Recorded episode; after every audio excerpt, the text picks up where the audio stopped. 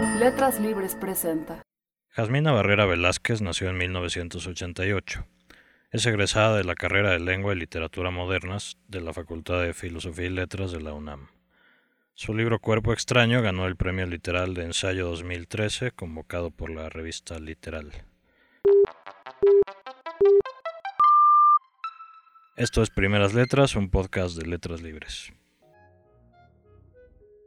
Espalda, lunares. Pueden pasar años y años antes de que despierte en uno la curiosidad por su espalda. Hace poco, la lectura del ensayo Retrato de mi cuerpo de Philip Lopet me provocó esta intriga, incluso esta necesidad de conocerla. En cierta forma he vivido siempre intuyendo mi espalda. Se hace presente, discreta y en silencio todos los días, salvo esos en los que grita su existencia. El dolor nos da conciencia del cuerpo, dice Cesnotebom, a propósito de su espalda, con quien sostiene una relación de antagonismo desde el día en que se la averió intentando levantar un coche. Me solidarizo con Notebom porque sé que el dolor de espalda paraliza, como hizo conmigo aquella Navidad que pasé recostada en un sillón sin poderme parar siquiera por culpa de un dolor lumbar sin precedente. Sin espalda somos como títeres rotos. Por suerte hay otras formas de hacer conciencia del cuerpo. Durante años de estudiar ballet fui viendo cómo día con día mis dedos se acercaban hacia mis pies, mi columna doblándose a milímetros. El yoga, por ejemplo, nos obliga a entender nuestra anatomía personal, de modo que uno se da cuenta de que tiene una pierna más larga que otra, de que lo que siempre creímos que era un hueso era un músculo contraído, o de que si uno acuchara el coxis las piernas se mueven más fácil en la cadera. Escuché que en la India la edad de una persona se determina por la flexibilidad de su espalda. Pero la mayoría del tiempo nuestra espalda está allí, como lo están tantos órganos del cuerpo, sin estar. Más que sentirla, la presiento, con ese prefijo que es el antes y el detrás, como a una sombra. Porque inevitablemente, aunque convivamos a diario con nuestro cuerpo anterior, es imposible atestiguarlo.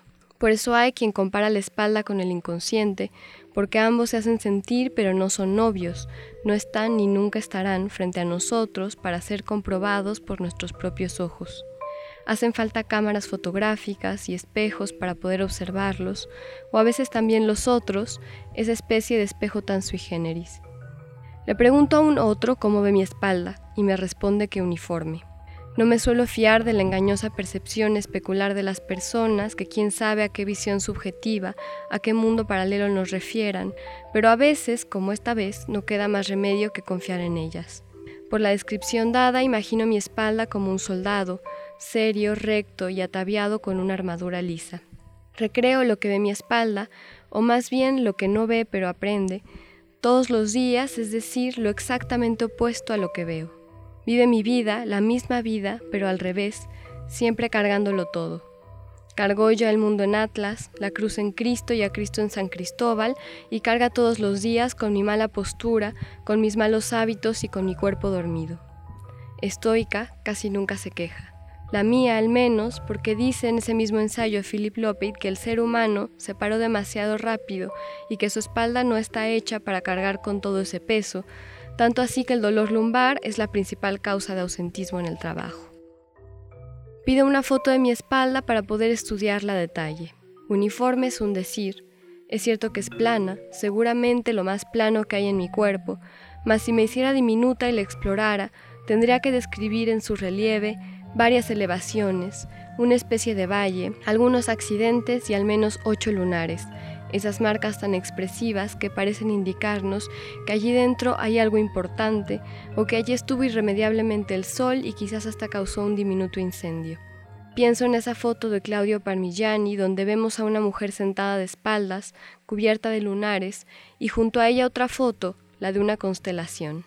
Estos ya de por sí tienen un nombre bastante celeste, pues se creía que esas manchas en la piel aparecían por el influjo de la luna. En la foto es obvio el paralelo entre los astros y los lunares. Después de todo, tanto estos como los otros son a la mirada puntos dispersos de distintos tamaños sobre un contrastante fondo. Parecen fijos, aunque como le sucede al Marcel de Proust que recuerda el lunar de Albertín siempre en distintas secciones de su rostro, quizás se muevan lentamente, como planetas errantes. Marcel equipara el lunar con la partitura de cierta sonata, como si el punto de éste pudiera ser una nota de cuya ubicación dependiera su significado. Como las notas, como las estrellas, los lunares parecen exigir una interpretación, una lectura del cuerpo, que es lo que finalmente hacen todos los doctores que comprenden los síntomas y signos de nuestra fisionomía para luego sentarnos del otro lado de su escritorio y explicarnos a nosotros mismos. No obstante, ningún doctor podría aventurar el verdadero significado de los lunares, que siguen siendo un misterio. Me extraña que no exista una astrología o un método de Rorschach que a través de estas manchas describa nuestra psicología o nuestro destino. En el omóplato izquierdo tengo una cicatriz enorme en donde me quitaron el lunar más grande que tenía. Siempre he sentido que ese procedimiento fue una traición a mi cuerpo. Por más que te dicen que los lunares pueden ser malignos, que algunos de ellos son granadas en potencia, uno los ve y los siente suyos e inofensivos. La cicatriz aún me duele de repente, como recuerdo de aquel agravio que sigo sin creer que haya sido necesario. Me detengo ahora en los relieves. Los dos homóplatos se les compara a menudo con alas incipientes, como las de un pájaro recién nacido, huesudas y desplumadas. Un ángel en potencia, dice un personaje de Written on the Body acerca de los homóplatos de su amante. Yo los prefiero ver como dos montes, dos colinas que rodean un valle, un río o una cordillera, la columna. Your back is a firm line of eastern coast. Tu espalda es una línea firme de la costa este. El poeta Shimushini siente también que la espalda es un territorio desprotegido, susceptible de ser conquistado. Por eso la traición más grande es la que llega por la espalda, este es un territorio sagrado, es la que nos sostiene al nacer, cuando nuestras piernas aún no se soportan, y la que nos detiene al morir, nuestra coraza blanda y nuestro enorme punto ciego. Por eso agacharse es un gesto tan significativo, porque es doblegar la firmeza de nuestra postura, desplegar ante los otros nuestro terreno más vulnerable, el que nosotros mismos desconocemos.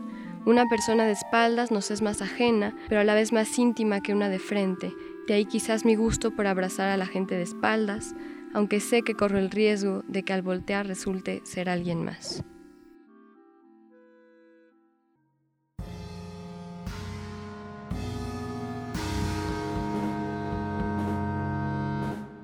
Muchas gracias, Jasmina. Eh, primero que nada, cuéntanos un poco por qué Cuerpo Extraño.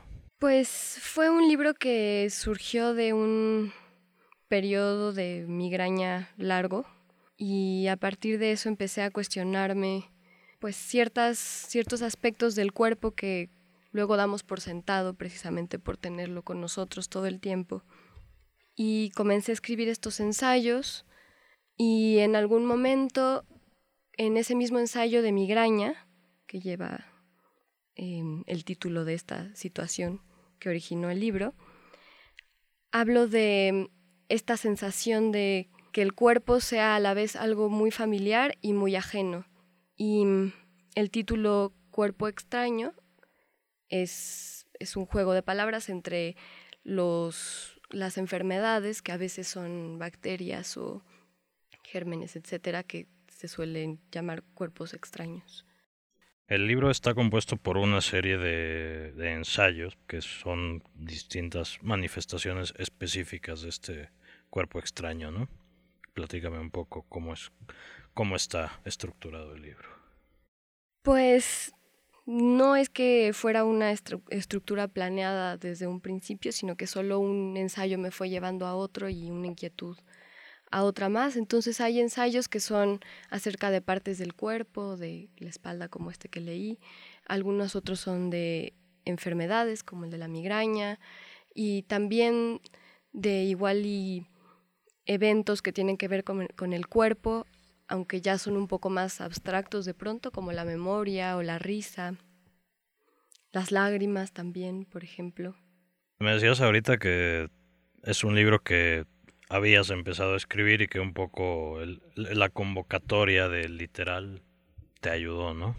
Pues sí, en realidad era un libro que, que llevaba escribiendo un rato y creo que tengo la, la mala costumbre de reescribir y reescribir y reescribir algo hasta que empieza a desaparecer y entonces para evitar eso encontré la convocatoria de literal y pensé que era perfecta porque, bueno, es el, el inglés es un idioma que siempre me ha interesado y la posibilidad de que el libro se tradujera era muy atractiva, porque además no era de una extensión demasiado grande y yo no sé por qué, pero lo que yo escribo suele ser pequeño. Y pues al final pensé que tenía que terminar el libro para mandarlo a esa convocatoria. ¿Estás contenta con el modo en el que se tradujo al inglés el libro? Pues fue muy interesante porque yo he traducido mucho, pero mm, nunca había estado del otro lado de ser traducida. Y trabajé con el traductor que se llama Dave Olifante. Eh, juntos revisamos muchas versiones del libro y pues sí era divertido ver cómo de pronto ciertas cosas podían malinterpretarse o cómo había frases muy coloquiales o pues que era más difícil traducir. Y más o menos entre los dos yo creo que no salió mal. Al final que sí son ensayos distintos porque el traductor es poeta, entonces creo que de pronto se tomaba ciertas libertades que a mí me gustaban, pero de mantener de pronto la sintaxis del español o de pues hacer ahí cosas que hacen que los ensayos en inglés suenen quizás un poco más líricos, quizás un poco más complicados que los de español. Y pues no creo que esté mal, creo que solo así son. También ya no sé muy bien cómo juzgarlo yo porque estuve tan cerca de los ensayos en español que a veces hasta disfruto escucharlos en inglés porque suenan como los ensayos de alguien más y, ya no estoy juzgándolos desde mi, mi propia mente. ¿Cómo te interesaste, digamos, en el género? ¿Por qué quisiste escribir ensayo? Me encontré con el género del ensayo en la carrera, que estudié letras inglesas, y pues ahí claro que te piden escribir ensayos académicos todo el tiempo. Y ahí mismo comencé a leer varios autores que han trabajado el ensayo personal y que me gustan muchísimo, desde mm, Virginia Woolf, Borges, Chesterton, etc. Y ahí pues comencé a estudiar más el ensayo, a leer mucho más ensayo, y me pareció una transición muy natural pasar de escribir ensayos académicos a escribir otro tipo de ensayos y a experimentar más con el género. Quizá no es el no es el género preferido como para empezar a escribir por un lado, ¿no? Como que la narrativa tiene esta pinta más accesible. No estaría tan segura porque creo que mucho de lo que se publica en revistas, artículos, etcétera, crónicas, son si no propiamente ensayos, así en el término más clásico, sí variaciones del ensayo, están mucho más cercanos al ensayo que a otras cosas. Y justamente eso es lo que a mí más me gusta del ensayo, que es un género muy flexible y que colinda con muchísimos otros géneros y que te permite experimentar y jugar y explorar con muchas cosas. De pronto también eso es de las cosas que me gusta de el ensayo que a mi parecer, pues es un poco más modesto. Es el primer libro que publicas. ¿Por dónde van más allá de este libro, más allá del ensayo, tus intereses? ¿También tienes un libro de narrativa escondido por ahí?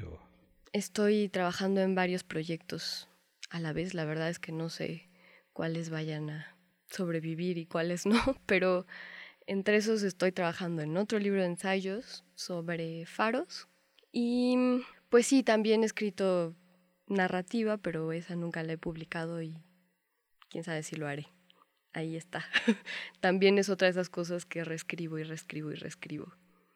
Y a ver qué sucede. Mencionaste ahorita, bueno, a Virginia Woolf, a, Borges. Em, ¿Qué tipo de ensayos te gustan? ¿Cuáles son como los libros de ensayo que, que más te gustan? ¿Qué más te han hecho pensar en, la, en el ensayo como posibilidad? Pues creo que el primer libro que me hizo pensar en el ensayo como género, sobre todo en ese momento desde una perspectiva académica, fue eh, un libro de Julian Barnes que se llama Nothing to be Frightened of, que creo que en español les lo tradujeron como Nada que temer, que mm, es un ensayo sobre la muerte y sobre su miedo a la muerte desde muy distintas perspectivas, se lo aborda desde la filosofía, desde la literatura, desde la historia, etcétera, y creo que de las cosas que más me gusta de ese libro Julian Barnes y en la literatura en general es su sentido del humor, que tiene un gran sentido del humor. Es un libro que tiene las cualidades que más me gustan del ensayo. Es un libro híbrido que de pronto tiene narrativa, que de pronto tiene, como además muchos de los libros de Barnes suelen tener, ¿no? Por ejemplo, el Perico de Flaubert tiene de pronto listas eternas o ensayos o adentro de la novela que es algo que me gusta muchísimo.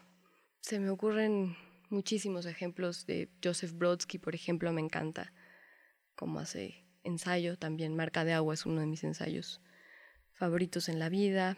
Así se me ocurre que acabo de leer un libro, bueno, no lo acabo de leer, pero hace poco leí un libro padrísimo de Viviana Benchushan que se llama Escritos para Desocupados, que además reflexiona mucho sobre el ensayo que es una cosa que hace el ensayo frecuentemente, reflexionar sobre sí mismo, también me encanta. Publicar un primer libro sí debe ser una cosa emocionante. Sí, es, es medio aterrador. Y, mm, y sí, la verdad es que luego la gente lo recibe de maneras que uno nunca esperó, buenas y malas, y y totalmente imprevisibles. De pronto, sí es una, es una experiencia muy extraña. Como que te están hablando a ti, pero quién sabe qué. Es como si el libro mismo se, se vuelve un cuerpo extraño también. Sí, totalmente. Jazmín, ¿hay algo más que quieras decir? Pues muchas gracias por invitarme. Pues muchas gracias a ti. Esto fue Primeras Letras, un podcast de letras libres. Gracias.